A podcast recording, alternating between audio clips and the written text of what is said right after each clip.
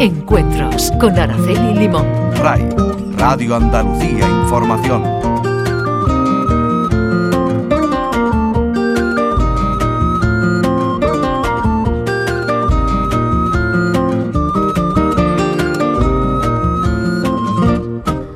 Saludos. Le abrimos hoy paso a la ciencia, pero a la ciencia con mayúsculas. Nuestra invitada es Eleonora Bieser, profesora de física atómica, molecular y nuclear de la Universidad de Sevilla.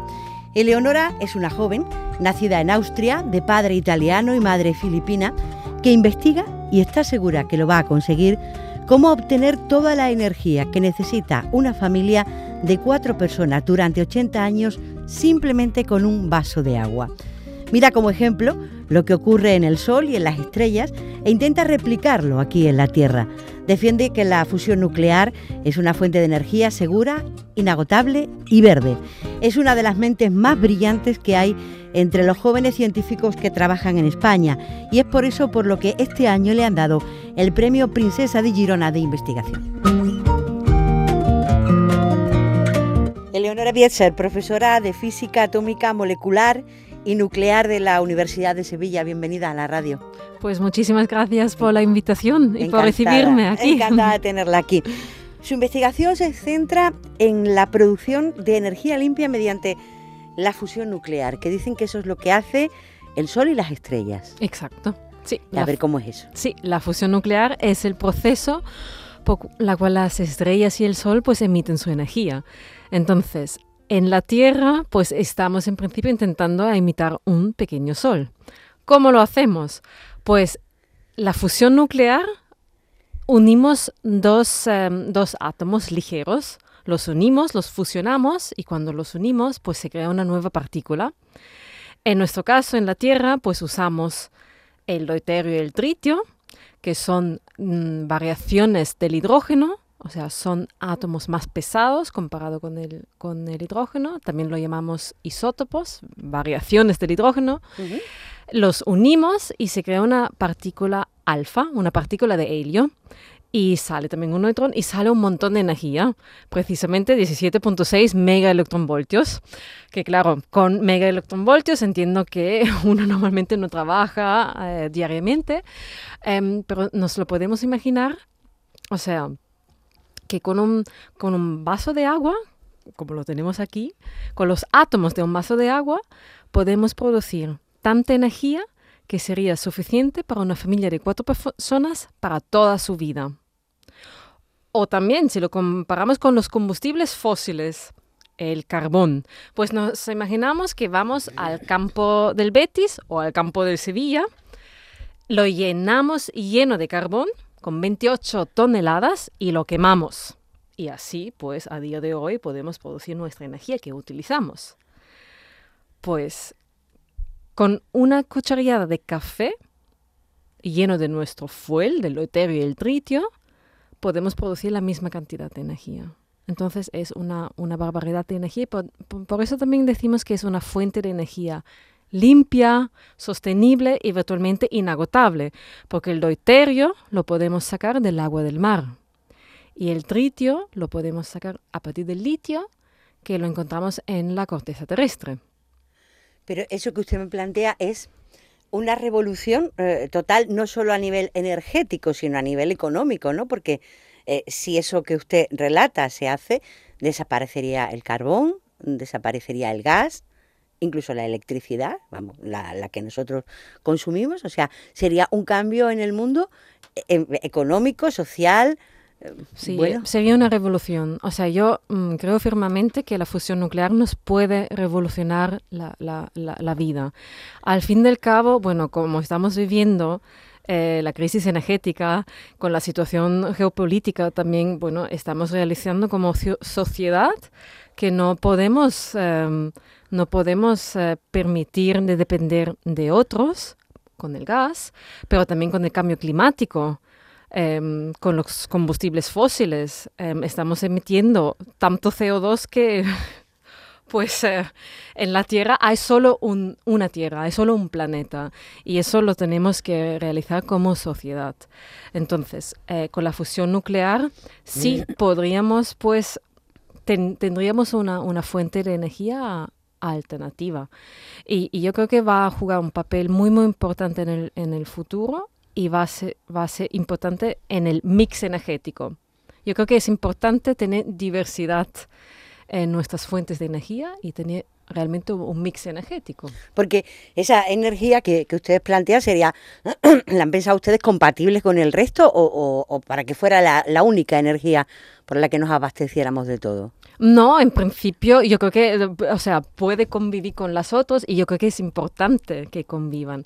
Al día de hoy, pues eh, en, en, España tenemos la eólica, tenemos la solar, tenemos, o sea, el carbón. Sí.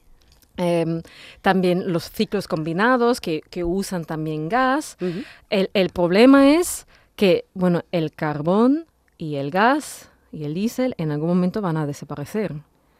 Em, porque es finito, los combustibles fósiles son finitos. Entonces, eh, no van a desaparecer mañana, pero en algunas décadas sí. Entre 20 y 80 años eh, el carbón primero va a desaparecer porque ya pues, hemos gastado tanto que en algún momento pues eh, va a desaparecer. Se va a acabar, claro. Claro, se va a acabar. Entonces, cuando se acabe es ya demasiado tarde para hacer algo. Tenemos que empezar ya a, pensar en la solución. De... Esa energía que, ustedes plantean, vamos a ver, luego es fácil de administrar, le quiero decir, eh, dicen que para repostar los coches lo, más ecológico es el hidrógeno, pero es muy difícil el, depositarlo en el interior del coche, es peligroso, hay que avanzar mucho en eso. E, esa energía que ustedes proponen e, es fácil luego de manejar, por, por hablar en román paladino. Sí, una vez que, que lo tengamos, o sea, en principio también nos hace falta una máquina, claro. Em, pues igual si hablamos ya de cómo funcionaría, eh, también tenemos que pensar para hacer la fusión nuclear posible en la Tierra, pues necesitamos alcanzar temperaturas muy, muy, muy altas. Claro, en el Sol y las estrellas, pues funciona la fusión nuclear porque tenemos una densidad muy, muy alta y una temperatura súper alta. ¿Cuánto? Pues en el, en el interior del Sol estamos hablando de 15 millones de grados centígrados en la Tierra, para hacerlo posible, la fusión nuclear, necesitamos incluso más, 200 millones de grados centígrados. Y ahí es uno de los desafíos. Para mm, bueno, alcanzar estas temperaturas tan altas, llegamos al cuarto estado de la materia, que lo llamamos también plasma. Entonces, ¿qué es el plasma? Todos conocemos los tres estados de la materia. Sólido, sólido, el líquido y el gaseoso. Exacto. ¿Y cómo llegamos del sólido al líquido al gaseoso? Pues aumentando la temperatura. Y si la aumentamos aún más, llegamos al plasma, que es simplemente un gas ionizado, lo que implica que las partículas de nuestro gas que tienen carga positiva y carga negativa se pueden mover libremente. Entonces, pues una vez que tengamos nuestro plasma con temperaturas tan tan altas, claro, el problema en la Tierra es confinarlo, tener un material que pueda alcanzar, o sea, aguantar estas temperaturas y no hay ninguno, porque 200 millones de grados centígrados, o sea, no se derretiría todo. Entonces, ¿cómo lo hacemos? Encerramos el plasma dentro de una jaula magnética. Usamos campos magnéticos para confinar el plasma dentro de una vasija y así pues levitar el plasma para que no toque las paredes. Em, y así estudiamos el comportamiento del plasma y hacemos la fusión nuclear posible. Ya tenemos varios experimentos en la Tierra Em, y funcionan. El desafío es pues sacar más energía de la que imponemos del plasma, o sea, la producción neta de energía. Digamos una cosa, ¿de dónde parte esa investigación? Es decir, ¿quién es el primero eh, que piensa, mira al sol y dice esto puede venir a la Tierra y puede producir energía? Sí, básicamente. ¿Dónde, dónde empieza? ¿Quién, quién, quién lo piensa primero?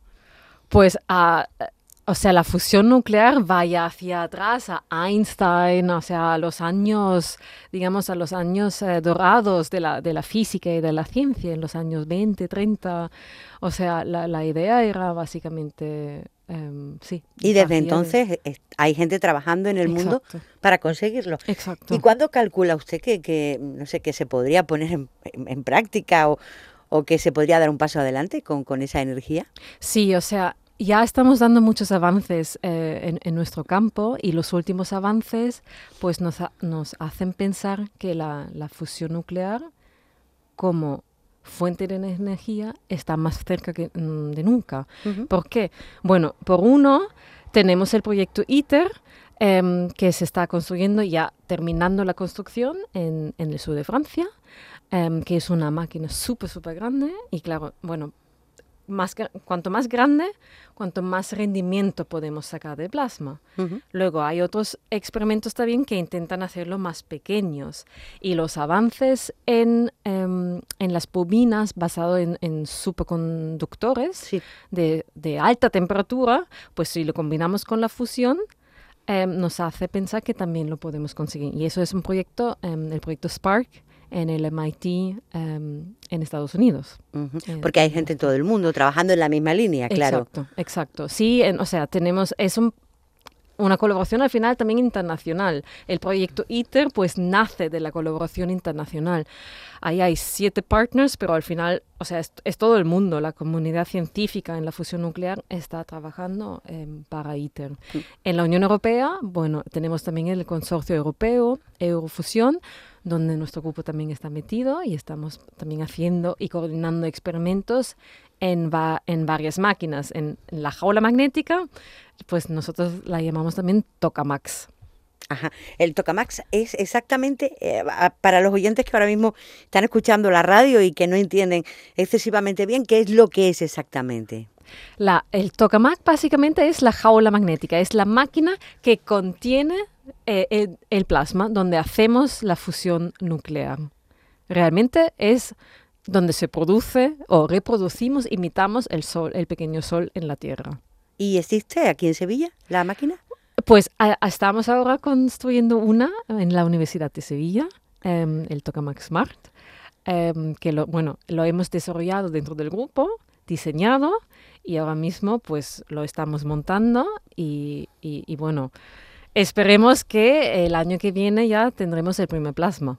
El año que viene. El año que viene, sí. O sea, os invito a todos, pues cuando tengamos el primer plasma, mm, pues de, de venir. Obviamente, el primer plasma no vamos a producir energía neta, me Sí. repito, que al día de hoy, eh, o sea, esta fuente de energía basada en la fusión nuclear está en, en vías de desarrollo. Ahora mismo, el récord, digamos, em, lo hemos alcanzado en el Tokamak Jet, en, en Inglaterra, donde hemos producido 70% de la energía de la que hemos o sea, incluido dentro del, del sistema. Ujú. O sea, aún estamos gastando más. En producirla que lo que renta. Exacto, Ajá, ajá. exacto, exacto. ¿Hay algún peligro en el proceso? No, ninguno. O sea, claro, cuando hablamos de, mm, de la energía nuclear, normalmente pensamos en la fisión nuclear. Y es muy, muy importante, pues, tener, la, o sea, tener en cuenta la diferencia. En la fisión nuclear, pues ahí utilizamos átomos pesados y normalmente radioactivos como el uranio y el plutonio. Y a partir de estos átomos pesados, pues se rompen, creamos más pequeños y, y y así también emitimos energía. Sí. Al final, todo se basa en la famosa ecuación de Einstein. Energía igual a masa por velocidad de la luz al cuadrado, que todo el mundo lo conocemos. Sí. Como hay una diferencia entre la masa de los reactantes y los productos, pues esta diferencia se emite como energía. Entonces, en la fisión nuclear, pues átomos pesados y lo rompemos en más pequeños. Átomos radioactivos. Sí. En la fusión nuclear, donde usamos átomos más ligeros y lo unimos, mm, mm, o sea, ahí no, no tenemos... eh, la- No hay riesgo, ¿no? no, no hay radioactividad, por primero. Y para hacerlo posible, en nuestras jaulas magnéticas, en los tokamaks, pues necesitamos un vacío ultra súper alto. O sea, si se rompe, por ejemplo, nuestra máquina, entra la atmósfera y para nuestro plasma Ujú. Para simplemente los procesos y, y no podría salir, o sea, una, una cadena... em, Se rompería, digamos, Se ¿no? rompería, exacto, pararía y ya está. Esta energía que usted propone Bueno, pues acabaría, hablábamos antes, eh, provocaría un cambio económico, social, pero acabaría también con uno de los principales problemas que tenemos en el planeta, que es la, la contaminación ¿no? Exacto. y el cambio climático. Es una energía completamente limpia. Sí. Y cambiaría también, pues, no solo pensando en, en el cambio climático, en la crisis energética, pero también pensando, pues, en el futuro de nuestras, eh, o sea, de nuestras generaciones que, que vienen. Em, si pensamos igual solo a nosotros y a nuestros hijos, quizás, pues sí, está, pues sí, podemos seguir como estamos, como estamos viviendo pero se va, se va a acabar. Entonces, yo creo que es importante invertir en general en ciencias. Em, la fusión nuclear puede jugar un papel muy, muy importante, pero como ya dije al principio, yo creo que va a ser, o sea, el, el mercado energético en el futuro va a ser un mix de, de las fuentes de energía. De todas las fuentes de energía existentes, las que hay y las que vayan surgiendo como, exacto. como esta. Por cierto, ¿hay alguna otra línea de investigación, aparte de la fusión nuclear, por el mundo para, para la energía? Así como la que usted plantea. ¿Tiene conciencia de que haya más? Sí, o sea, yo trabajo en la fusión nuclear, pero obviamente hay mucha investigación también en la fisión nuclear, eh, también en, en- en- en la eólica, pero también en la solar, en las placas solares, cómo Sí. hacerlas más eficientes, en el, al final también en el almacenamiento mm, de la energía que proviene de las placas solares o del viento. De, em, entonces sí. Pero sí hay un matiz importante, porque tanto las placas solares como el viento dependen de la climatología, ¿no? Del Exacto, tiempo que haga. exacto. Sin embargo, lo que usted propone es un proceso que se hace en una máquina, que da igual que llueva, que haga calor, que, que sea agosto que, que enero, ¿no? Que exacto. To- hace totalmente igual. Es- y eso es, eh, claro, si, si hablamos de, la, de, mm, de las placas solares y también de la eólica, hay que tener en cuenta, pues sí, que dependemos del viento y del sol. Y Eh, que la todos los países no tienen el viento y el sol que tenemos nosotros, por ejemplo, claro. Exacto, exacto. Incluso si solo apostaremos para estas dos, pues no sería suficiente. Mm, claro, porque en todo el planeta Porque no- hay, hay, hay, hay también días en España que no hace viento y hay algunos días que pues hoy es bastante soleado en Sevilla, Claro, sí, sí, sí, sí. pero hay días que... que- que Hay que ponerse en todos los puntos de- del planeta, claro que sí. exacto. Por cierto, ¿qué es el viento solar? El viento solar, sí, el viento solar, o sea, son... em, nosotros al final lo podemos ver en la- la- las auroras boreales, Sí, pues son uno de los efectos del viento solar. O sea, lo- las luces que vemos en el norte, sí, em, las luces verdes, sí. pues son, son uno de, de- de- de las eh, consecuencias, digamos. Entonces, eh, el viento solar proviene de que en el Sol tengamos eh, fluctuaciones. Es una, llamar- una llamarada solar del Sol que emite energía y partículas. Entonces, cuando emite energía y partículas, pues si son tan, tan potentes con tanta energía, pues pueden llegar a nuestra Tierra.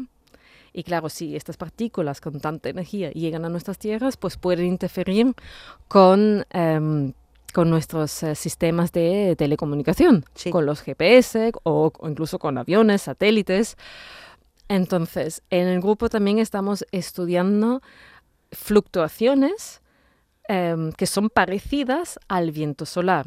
Nosotros lo estudiamos dentro de nuestra máquina, el tokamak, porque esto, nuestros plasmas al final también pueden, bueno, producir estas perturbaciones o fluctuaciones em, que causan un transporte, causan que emiten también partículas o energía y lo estamos estudiando para así también entender el viento solar. Pero eh, le he leído que usted eh, le gustaría eh, que en el futuro mm, se informara de ese viento solar eh, la misma previsión del tiempo, ¿no?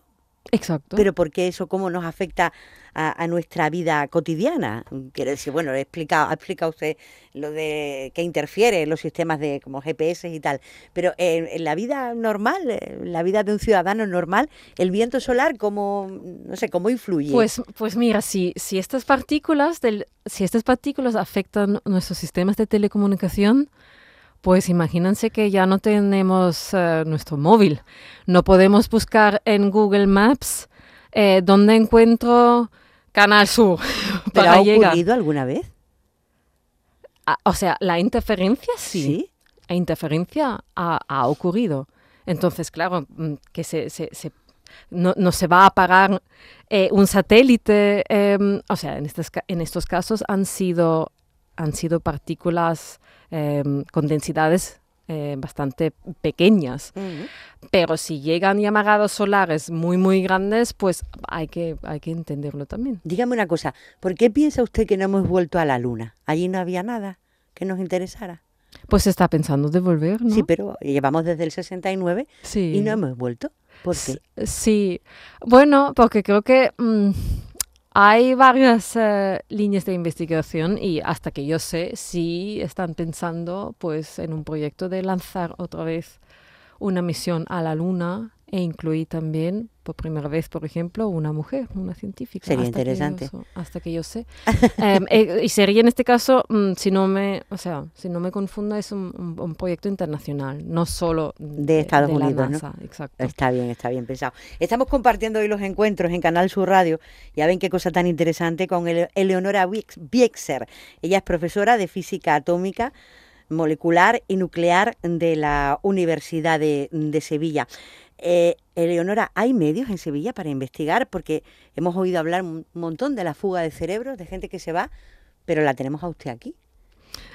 Sí, y, a muchos otros también. O sea, en la universidad al final, pues hacemos investigación, docencia obviamente también, pero investigación también. Entonces, ¿podemos eh, investigar aquí? Um, sí, podemos, obviamente, y, lo hacemos en la Universidad de Sevilla. Um, yo creo que es importante, pues, pensando ya a nivel más, uh, más nacional quizás o global, invertir mucho más en, en, en, la ciencia, porque al final la ciencia es, es un, un pilar fundamental de la sociedad. Lo hemos visto, pues, con la vacuna del COVID sin ciencia, pues no, no hay avances. Y es muy, muy importante, pues, invertir en la ciencia para hacer una base, no solo en la salud, pero en, en, en, en varias líneas um, de, de, la sociedad. En ese sentido, la universidad debe ir de la mano de las empresas o la universidad debe investigar por donde piensa que tiene que ir al margen de los condicionamientos económicos posteriores de los logros? No, yo creo que mmm, colaborar con las empresas es muy importante. Um, al fin al cabo, el sector privado pues también ap apuesta por varias líneas de investigación, lo estamos viendo. También en la fusión nuclear hay varios proyectos um, que se están financiando con el sector privado. Entonces, yo creo que, que, es importante ir mano en mano, um, pero también tener claro eh, pues la, las líneas de investigación. Entonces, eh, la Universidad de Sevilla pues es, es, es, pública y también tenemos nuestros fondos en nuestro grupo, por ejemplo, pues um, vienen de la Unión Europea, um, pero también a nivel, a, a nivel nacional y a, a, nivel de la, de la Junta de Andalucía, por ejemplo. Y creo que es ahí donde hay que, que, que invertir más. Ha mencionado la, la, la, fuga de cerebros. Yo creo que es muy, muy importante pues invertir que esta fuga de cerebros pues se retiene, que retengamos el talento, el, el, talento que se crea aquí, pero también atraer el talento de fuera, porque al final es, en, en, como siempre, la diversidad es, es muy importante.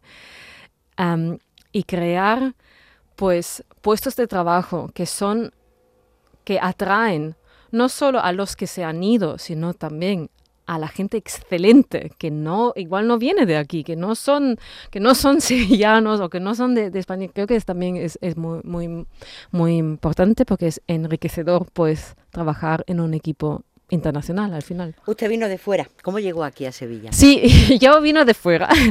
Así es. De Viena. Usted nació en Viena, ¿no? Yo nací en Viena. Por casualidad, creo, creo que he leído. Exacto, por casualidad. Bueno, mis padres trabajaban, o sea, vivían en Italia, pero trabajaban también en, en Viena. Entonces, eh, bueno, en un viaje de mis padres, eh, yo vino o sea, yo nací en Viena porque llegué un poco demasiado temprano, entonces nací en Viena eh, y me, bueno, eh, creí lo- los primeros cinco o seis años estaba en Italia. Entonces, y luego mis padres ya se mudaron a Austria, a varios sitios en Austria. Y bueno, ahí hice el instituto, el colegio, el instituto. Y empecé también con la universidad. Y en el segundo año de la universidad yo ya me mudé a, a Múnich, Alemania, para, bueno, seguir con mis estudios. Ujú. Y ahí he terminado el doctorado en el Instituto Max Planck de Física del Plasma. Y en algún momento, pues, a- hice también un- una estancia postdoctoral, pero en el mismo instituto en Múnich. Y en algún momento, pues, em, llegué a la, a la a- bueno, no decisión, pero era simplemente la situación de, bueno, ¿qué, qué quiero hacer con mi vida? Un poco ¿Dónde quiero vivir? dónde quiero vivir también quizás ver un poco un cambio. Obviamente el Instituto Max Planck es la top élite en Alemania. Em, yo estaba muy muy contenta. Em, tengo aún relaciones muy muy buenas con el instituto y colaboraciones. Viajo, bueno, ahora con el COVID un poco menos, pero viajaba antes del COVID. Yo básicamente eh, 50% del año estaba ahí haciendo experimentos, etcétera, etcétera. Y también con los estudiantes del grupo, los doctorandos de la Universidad de Sevilla, de nuestro grupo, pues eh, vamos juntos para hacer nuestros experimentos. Em, entonces, eh, aún sigo teniendo em, estas colaboraciones con fuera, em, pero sí, en algún momento pensé, bueno, me gustaría también compaginar pues la docencia em, con la investigación y pues también, em, bueno, sí, compaginarlo. Y aquí encontró su sitio. Exacto, sí. Ujú. ¿De qué exacto. da clase exactamente? Es profesora de física atómica, molecular y nuclear. Exacto. es- Eso, es- se da, eso no se dará en primero de física, imagino, ¿no? No, no, no, no, se da. en yo, o sea, sobre todo en cuarto, en el es. último año y en el máster. Sí. Sí, entonces estoy, estoy metida en el departamento de física atómica, molecular y nuclear. Em, y claro, una de las, eh, una, una también de las razones, pues, mm, que la Universidad de Sevilla, pues, me ha permitido, nos ha permitido también, pues, al grupo donde yo me he incorporado, em, que cuando yo llegué éramos quizás 3, 4 personas y ahora somos 20, 25. Nos ha permitido crecer bastante em, y mm, por, eso digo que tener las puertas abiertas, poder hacer la, investiga- en la investigación con- que tú quieres, que obviamente sí, nece- necesitamos también el funding, em, que lo tenemos eh, con, con varios proyectos, pero nos ha abierto muchas puertas y también a, a- a seguir creciendo. Ujú. Concretamente, las asignaturas que doy son las técnicas experimentales, dos. Luego, em, física atómica y de plasma en el máster Erasmus Mundus.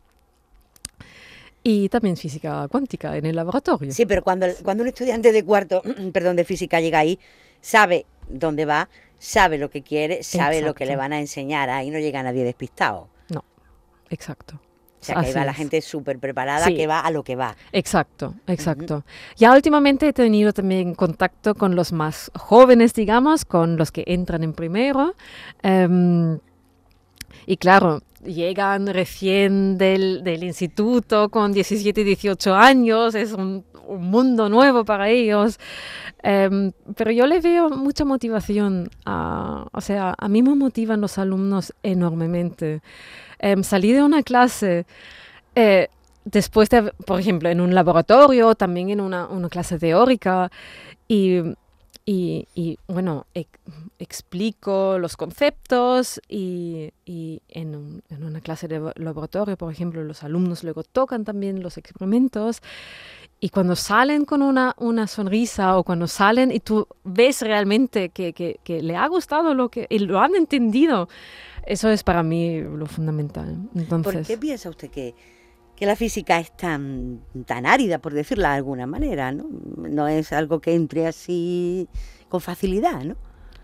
No, al final yo creo que sí. O sea, al final es importante encontrar algo que, que- que a ti te gusta. Entonces, em, la física puede ser abstracta, pero también puede ser muy, muy aplicada. Em, y, y creo que, que sí, mm, no es, no diría que, claro, hay que, hay que estudiar, hay que estudiar mucho, hay que trabajar mucho, pero al fin del cabo, eso para todo. ¿Dónde encontró usted el placer en la física? Eh, ¿Desde pequeña o en qué momento de su vida dijo, esto es lo que yo quiero? Yo creo que sí, siempre me ha gustado la física, la matemática, la biología, em, pero era sobre todo en el último año del bachillerato. ¿Sí? Em, entonces, cuando yo tenía 14, 15 años, estaba pensando quizás mm, quiero ser médica. Em, pero luego, mm, cuando, me, cuando vi que yo y la sangre mm, no vamos muy bien, pensé, mm, no. Va a ser que no. No, no me, me, da a mí que no es normal que un médico se marea cuando ve la sangre, que es lo que a mí me ha pasado con 14 años. Entonces he dicho, pues no, no, no puedo. Um, que eso me pasó pues porque estaba, sí, con, con, con 15 años trabajando en un, um, en un eh, centro de, de, mayores. Sí. Eh, bueno, eh, en verano para también pues ver un poco em, si, si me gustaría ir. Si esa era su vocación, exacto, ¿no? Exacto, Que me, me, gustaba mucho el trato con... Em, con, no, sí, con los pacientes, o bueno, con, con, con los mayores, pero era justamente la, el ver sangre. Ay, no, no, podía. por ahí, no. no. sé. Entonces he dicho, pues no. Y claro, mi familia eh, y muchos de mis amigos me decían, pues Eli, en tu caso está claro, con, con tantas lenguas que hablas, pues deberías meterte en la traducción, quizás sí. Y digo, ya, pero es que las lenguas al final las hablo ya, bueno, por mis padres al final. Um, he crecido bilingüe y en el instituto, pues, bilingüe con el, el, italiano y el alemán. Y en el instituto tenía también inglés y francés, así que tenía ya cierta disposición con, con las lenguas. Era fácil para mí um, um, hablar, sí, hablar en diferentes lenguas. Pero yo pensé, bueno, pero me gustaría hacer algo que no sé ya. Así que entonces ya empezó con 15 años, me gustaba la física, matemática, química, y me iban bien. Y en el último año del bachillerato, pues mi, um, mi profesora de instituto, mi profesora de física, me recomendó a mí, a una muy buena amiga, pues que nos recomendó ir a un curso de invierno en la Facultad de Física, en, en, la Universidad de Innsbruck, en Austria, donde estaba yo en el, instituto. Y pues nos fuimos ahí a una semana donde todos los grupos de investigación pues nos enseñaron un poco su vida diaria, en lo que trabajaban. Entonces cada día era algo diferente.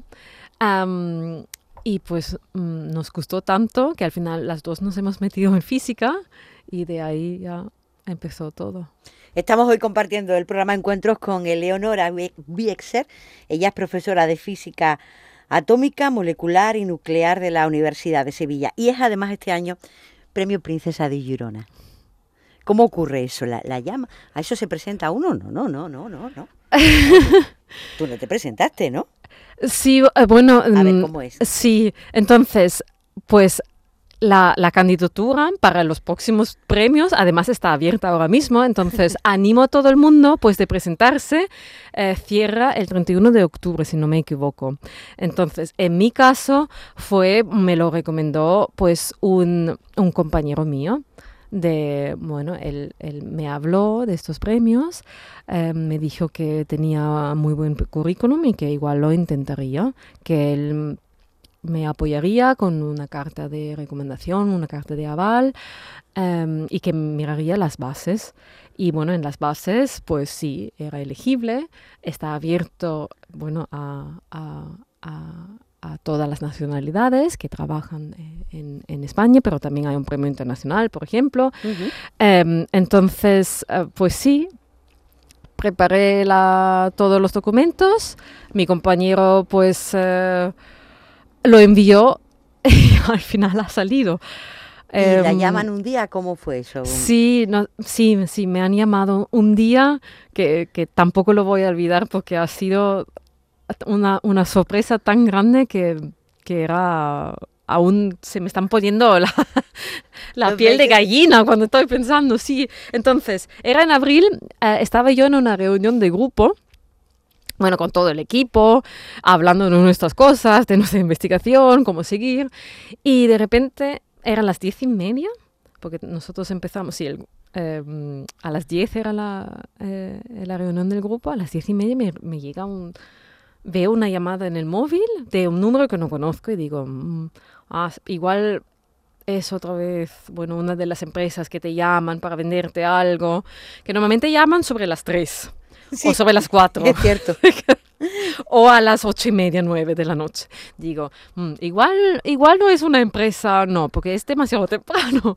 Entonces, me salgo un momento, lo cojo y ya pues se me presenta Ingrid Aznar, la directora eh, de los premios de la Fundación eh, Princesa de Girona, y pues me comenta que se acaban de reunir eh, para, bueno, los fall, el fallo también del jurado y que, que, ha salido mi nombre y que soy yo. Y, y si podría enviarle en los próximos 30 minutos un pequeño vídeo. Y, y, claro, yo no entendía nada, no entendía nada. Y, y y, y claro, eh, decía, pero de verdad, eso no es una broma, ¿no? Eso lo he dicho así por teléfono, me ha dicho, no, no, Eleonora, no es una broma, necesitamos un vídeo, por favor, si lo puedes enviar, que estamos aquí con los reyes en un acto y se va a anunciar tu nombre en 35 minutos o algo así. Así que sí. Era... ¿Y en ese momento a quién llamas? ¿A quién se lo dices primero de todo? Pues como ha sido justamente, eh, bueno, al lado del, del, grupo, ellos eran los primeros que se han enterado, porque claro, eran, estaban al lado, básicamente. Y luego mi madre, mi madre, he llamado a, a, a mi madre y, y, a partir de ahí a, a, claro, a mi pareja, a todo el mundo. ¿Qué significa un premio como el Princesa de Girona? Pues es un inmenso honor, no, no solo a mí como investigadora, a mi carrera como investigadora, también al grupo que tenemos y también a nuestra línea de investigación. Se premia también pues la línea de investigación, la fusión nuclear, que bueno, como dijimos antes, eh, también es el santo grial de las nuevas energías. Entonces, para mí era, es un, sí, un enorme reconocimiento a, a, mi carrera como investigadora, que también, pues que viene de fuera, eh, también mujer joven, um, que en, la, en, física sobre todo, pues los números aún pues no están, necesitamos también... Un empujoncito. Un empujoncito, uh -huh. exacto. Eh, enseguida vamos a hablar de eso, pero quería detenerme en algo que ha dicho. Ha dicho la investigación, el santo grial, cuando una está investigando en algo en concreto, como la fusión nuclear, lo que usted está investigando, siente la presión de lo que eso puede significar para el mundo a nivel económico, a nivel de... O sea, siente el aliento de, la necesidad que hay en el mundo de que se llegue a algún avance en ese sentido? Sí, claro, claro, pero es, es también lo que nos motiva en, en, en, nuestra comunidad, que es tan presente y es tan importante, um, pero claro, pues sin, hace sin inversión falta. hace tanta falta, pero hace falta también invertir. Entonces, um, sin inversión en la ciencia, al final, pues los avances, sí, llegaremos, pero igual necesitamos más, más tiempo. Uh -huh. um, Una cosa, antes ha dicho que, que, hay mucha gente en el mundo investigando en torno a lo mismo que usted lo está haciendo.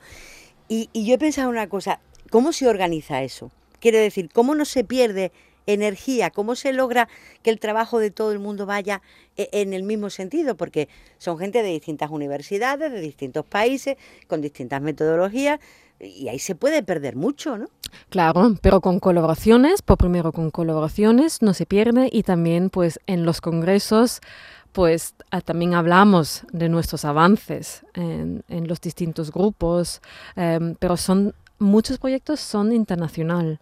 Entonces, lo, los grupos de las distintas universidades eh, trabajan juntos. En España, por ejemplo, tenemos aparte del tokamak que estamos montando ahora en la Universidad de Sevilla, tenemos ya un experimento que funciona en, el CIEMAT en Madrid, el TJ2, que es un stellarator. Ahora saco otra palabra. Eh, la diferencia al final es, es también una jaula magnética, pero se diferencia en la geometría de las bobinas. O sea, en la jaula magnética mm, lo que necesitamos son los campos magnéticos. ¿Y cómo lo creamos? Pues lo creamos con bobinas que nos inducen nuestro campo magnético. Y la diferencia entre un tokamak y un stellarator al final es pues la geometría em, de, las bobinas. Habla mucho de su equipo. Eh, ¿Quiénes son? Es decir, ¿cómo han llegado a ser equipo? ¿Que son profesores, profesores y alumnos? Eh, ¿Quiénes son el equipo? Profesores y alumnos, sí, y investigadores postdoctorales. Entonces, em, en el grupo, pues cuando yo llegué, éramos eh, Manuel García Muñoz, también profesor del mismo departamento de física atómica, molecular y nuclear, con sus tres doctorandos. Entonces, em, yo llegué y, y, bueno, también colaborando con otros profesores, obviamente, de la, de la, de la facultad. Em, pero poco a poco, pues creciendo con estudiantes de máster que, o estudiantes del grado que hicieron bueno, su trabajo fin de grado, trabajo fin de máster y seguían también con un doctorado. de hecho, justo ayer, una de, bueno, de, de, nuestras doctorandas ha entregado su tesis eh, doctoral. Así que en el grupo sí, somos eh, ya varios profesores em, investigadores postdoctorales y alumnos eh, del, que están haciendo un doctorado o también un máster y un grado. Pero esa gente se va, ¿no? Los alumnos no se quedan. Es decir, que eh, la solidez del grupo está en torno a los profesores, fundamentalmente, ¿no? Está en torno de los profesores, pero también en los alumnos. Porque al final, o sea, los alumnos, es verdad que algunos se van, pero algunos, algunos se quedan de los estudiantes del, del grado pues se quedan y hacen el máster y hacen un doctorado. Y ahí ya estamos hablando de cinco años, juntando todo. Sí. Cuatro o cinco años. Y, y es verdad que luego hay un periodo que se tienen que ir, tienen que salir, tienen que hacer una, una estancia postdoctoral. Lo mejor es fuera de España porque para volver siempre es importante. Siempre hay tiempo. Siempre hay tiempo, siempre hay tiempo, pero ya están volviendo nuestros primeros, que se han ido hace 3, 4 años. Ya están volviendo y entran como profesores. Entran con una beca Juan de la Cierva, por ejemplo, o con una Ramón y Cajal, con las becas de excelencia, o con una Marie Curie de la Unión Europea, que le permiten, que me han permitido a mí también, pues entrar en la Universidad de Sevilla, pues ya con, con solidez y en algún momento pues entrar también en tener una plaza fija, porque la proyección de, bueno, de estos perfiles que consiguen estas becas, pues es, es, enorme. Entonces, em, esto nos ha permitido a, crecer al final y, los, los alumnos son fundamental. Hacen falta más mujeres, decía antes. Sí, eso Pero también. Pero ¿dónde empieza el problema? ¿En el instituto? ¿En la universidad? O sea, ¿dónde, no, ¿dónde empiezan a faltar las mujeres en la ciencia? Yo creo que empieza a faltar ya desde muy, muy pequeña. Porque creo que es el gusanillo que hay que meterles em, para que una chica, una mujer, pues siente que igual Em, sí tiene una vocación para las ciencias. Al final el talento pues lo tenemos en, todos y en todas. Entonces yo creo que es muy, muy importante empezar ya desde pequeña a enseñar a nuestras chicas que ellas, claro que también valen para, para, para la ciencia. Y creo que es importante también pues desmitificar el rol de un investigador o una investigadora como un poco como quizás un, un bicho raro de la sociedad que trabaja siempre en su laboratorio o con su portátil que no sale nunca. Pues sí, también pasa, pero también sí, somos personas normales que pues también tenemos obviamente una vida y nos lo pasamos también muy bien em, haciendo la ciencia. Entonces, creo que es importante pues enseñar que em, las chicas también valemos, obviamente, para hacer física, ingeniería, matemáticas, para química, para todo. Exacto. Todos los premios Princesa de Girona este año eran mujeres. Sí, sí, por primera vez. Por primera vez em, han, salido todas mujeres. Y ahí está la demostración de que, de que, de que sí, de que es todo, todo lo que usted cuenta es, así, y no porque lo cuente usted, sino porque realmente lo es. Estamos hoy en, en el programa Encuentros con Eleonora Bierser, ella es profesora de Física Atómica, Molecular y Nuclear de la Universidad de Sevilla, como están escuchando este año, Princesa, Premio Princesa de, Girona. ¿Usted ha suspendido algo a lo largo de su vida o lo aprobó siempre todo y a la primera? Muy buena pregunta. Y cuando... obviamente he suspendido yo también asignaturas, ¿Sí? sí, sí, O sea, el cambio mm, del, del, del instituto a la universidad, pues era brutal para mí. Eh, creo que como para todos, porque, bueno, con 17, 18 años, claro, vas de tu colegio, donde tienes tus profesores de instituto, todos te cuidan, y vas a la universidad y eres uno de 100. Bueno, en mi caso, uno de 100 en física. Hay otros que eres uno de mil. Exacto. Hay, hay otros grados que eres uno de mil. O sea, ya, ahí ya. Pero sí, el cambio ha sido brutal y claro, ahí pues era diferente cómo se estudia y yo en, en, el primer año de, de física he suspendido eso da, mucho, eso da mucho ánimo. espero, espero. A mí entonces no me ha dado mucho ánimo. Pero yo creo que sí, yo creo que a las personas que le están escuchando le da muchísimo, muchísimo ánimo, sí, sí. Por cierto, ¿qué le enseñó el COVID a usted? Sí, le enseñó algo, claro. Oh, mucho, mucho. El, el COVID, pues lo, lo que a mí me ha enseñado es que, bueno, yo estaba en un momento de, de, de mi vida que y aún lo estoy. A mí mi trabajo me encanta, tengo una vocación tan, o sea, yo he encontrado algo em, en el trabajo que, soy tan, tan feliz haciendo lo que hago que, que, no me importa si he hecho tantas horas, porque al final se me pasa el tiempo y digo, ostras, eh, son, no sé, las 8 de 9 de la tarde tengo que ir a casa porque hay que hacer la comida, etcétera, etcétera, claro. Entonces, em, pero y, en, ese momento antes del COVID estaba viajando muchísimo. lo que a mí me enseñó el COVID es que hay también una vida, pues aparte del trabajo, que hay que cuidarlo, eh, la vida privada, em, pues ah, vida privada, incluyendo obviamente familia, familiares, em, amigos, y que igual no hace falta estar siempre en todos los sitios, que igual hay que frenarse también un, poquito. Y lo que mm, me permitió el COVID, o nos permitió creo que a muchísimos, es, el, por ejemplo, el teletrabajo o también los, los, los eventos virtuales, que de repente quizás un viaje, dos viajes, tres viajes, pues uno lo puede hacer ya online. Em, yo tenía muchos viajes que em, sí, iba un día, un viaje de un día, para estar un día y volver otro día. Que uno, bueno, piensa un poco, claro, el impacto en el medio ambiente, pero también el impacto que uno lleva en, en, tu propia vida, exacto.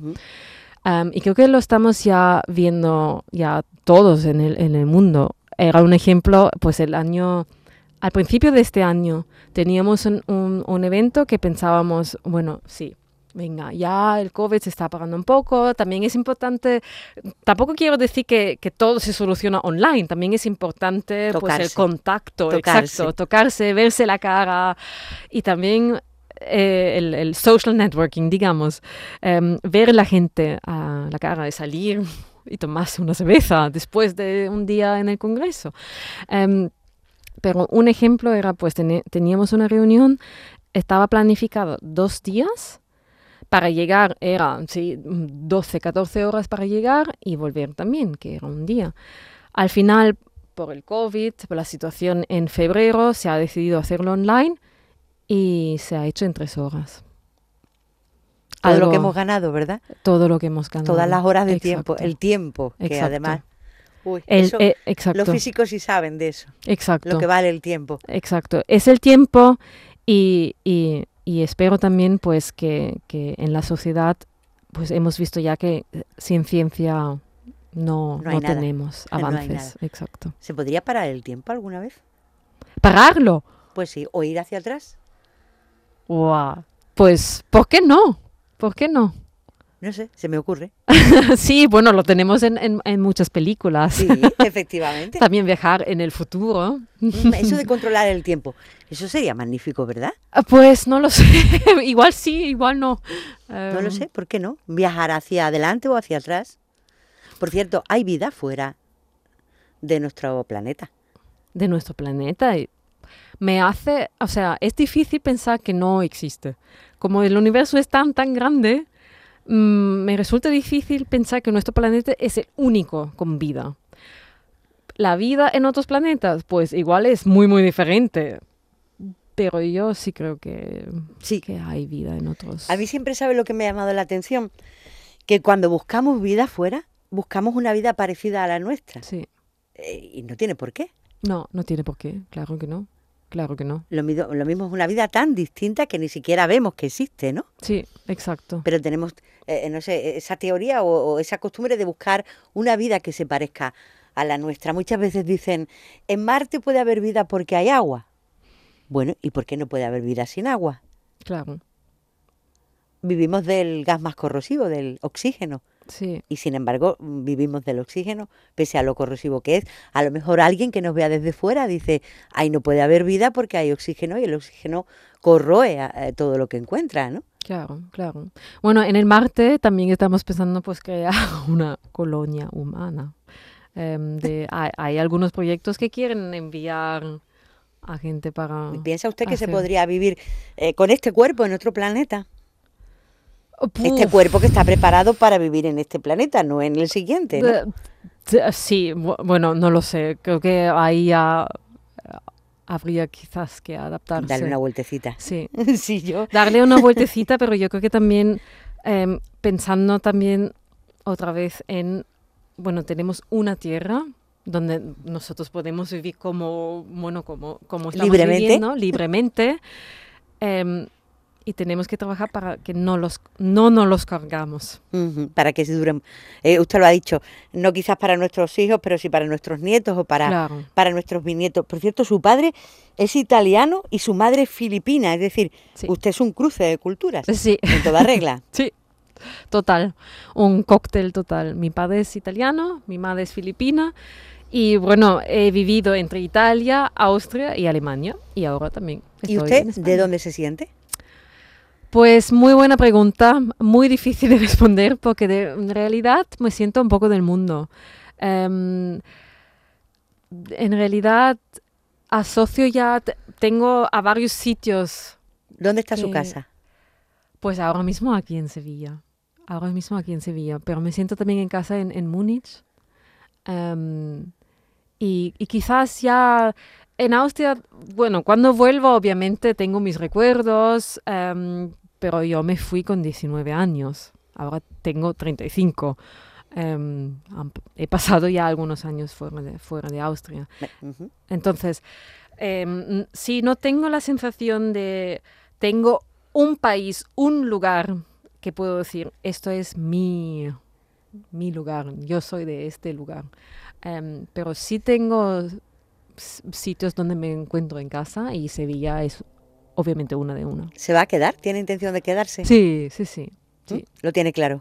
Sí, de momento, sí, sí, sí, o sea, yo aquí me, me siento muy, muy contenta y, y, bueno, nunca se sabe lo que va a pasar en el futuro, pero de momento, pues sí, sí, sí. Pues ha sido un placer conocerla, de verdad que sí. Eleonora Biexer es profesora de física atómica, molecular y nuclear de la Universidad de Sevilla, como han escuchado este año premio Princesa de Girona, y ha estado con nosotros durante este encuentro en Canal Sur Radio. Eleonora, Encantada. Encantada y muchísimas gracias por invitarme aquí. En RAI, Encuentros con Araceli Limón. Dice la ciencia moderna que el amor, el erotismo y ese temblor en las piernas son cuestión de magnetismo. Yo ya soñaba contigo viajes interestelares, pero el amor se hace fuerte a niveles nucleares. Se desintegra un neutrón y se libera un neutrino. Se dispara un electrón, quítate de su camino. Porque si no quieres lío, imagínate tú el plan. Piensa que te cogen frío y de cabeza al Big Bang. Pero déjate llevar y te enseño otros lugares. No tengas miedo de amar pasiones moleculares. Pero déjate llevar, es mucho más romántica la física cuántica que los amores fatales. La física cuántica que los amores fatales y que viva el acelerador de partículas. Abajo el freno de partículas, investiguese el embrague de partículas. Si la entropía es desorden dentro de un sistema aislado, alguien ha dado una orden y ya estoy enamorado. Viví en un estado base al mínimo de energía. Me volví a meter en fase y se acabó la sequía. Una excitación externa produce en mi resonancia un cambio de posición y acortamos la distancia. No te paro de pedir tu interferencia de onda. Deja de pasar de mí, no me des sopas con onda. Si mi opérculo frontal enmudece de repente, no hay contagio emocional y me vuelvo indiferente. Sé que puedo empatizar, no soy ni joven ni viejo. Si se llegan a excitar mis neuronas espejo. Eso que a ti te emociona, lo que te alegra o amarga, es un choque de neuronas, una cuestión de descarga. Dame de tu radiación en mi espacio temporal.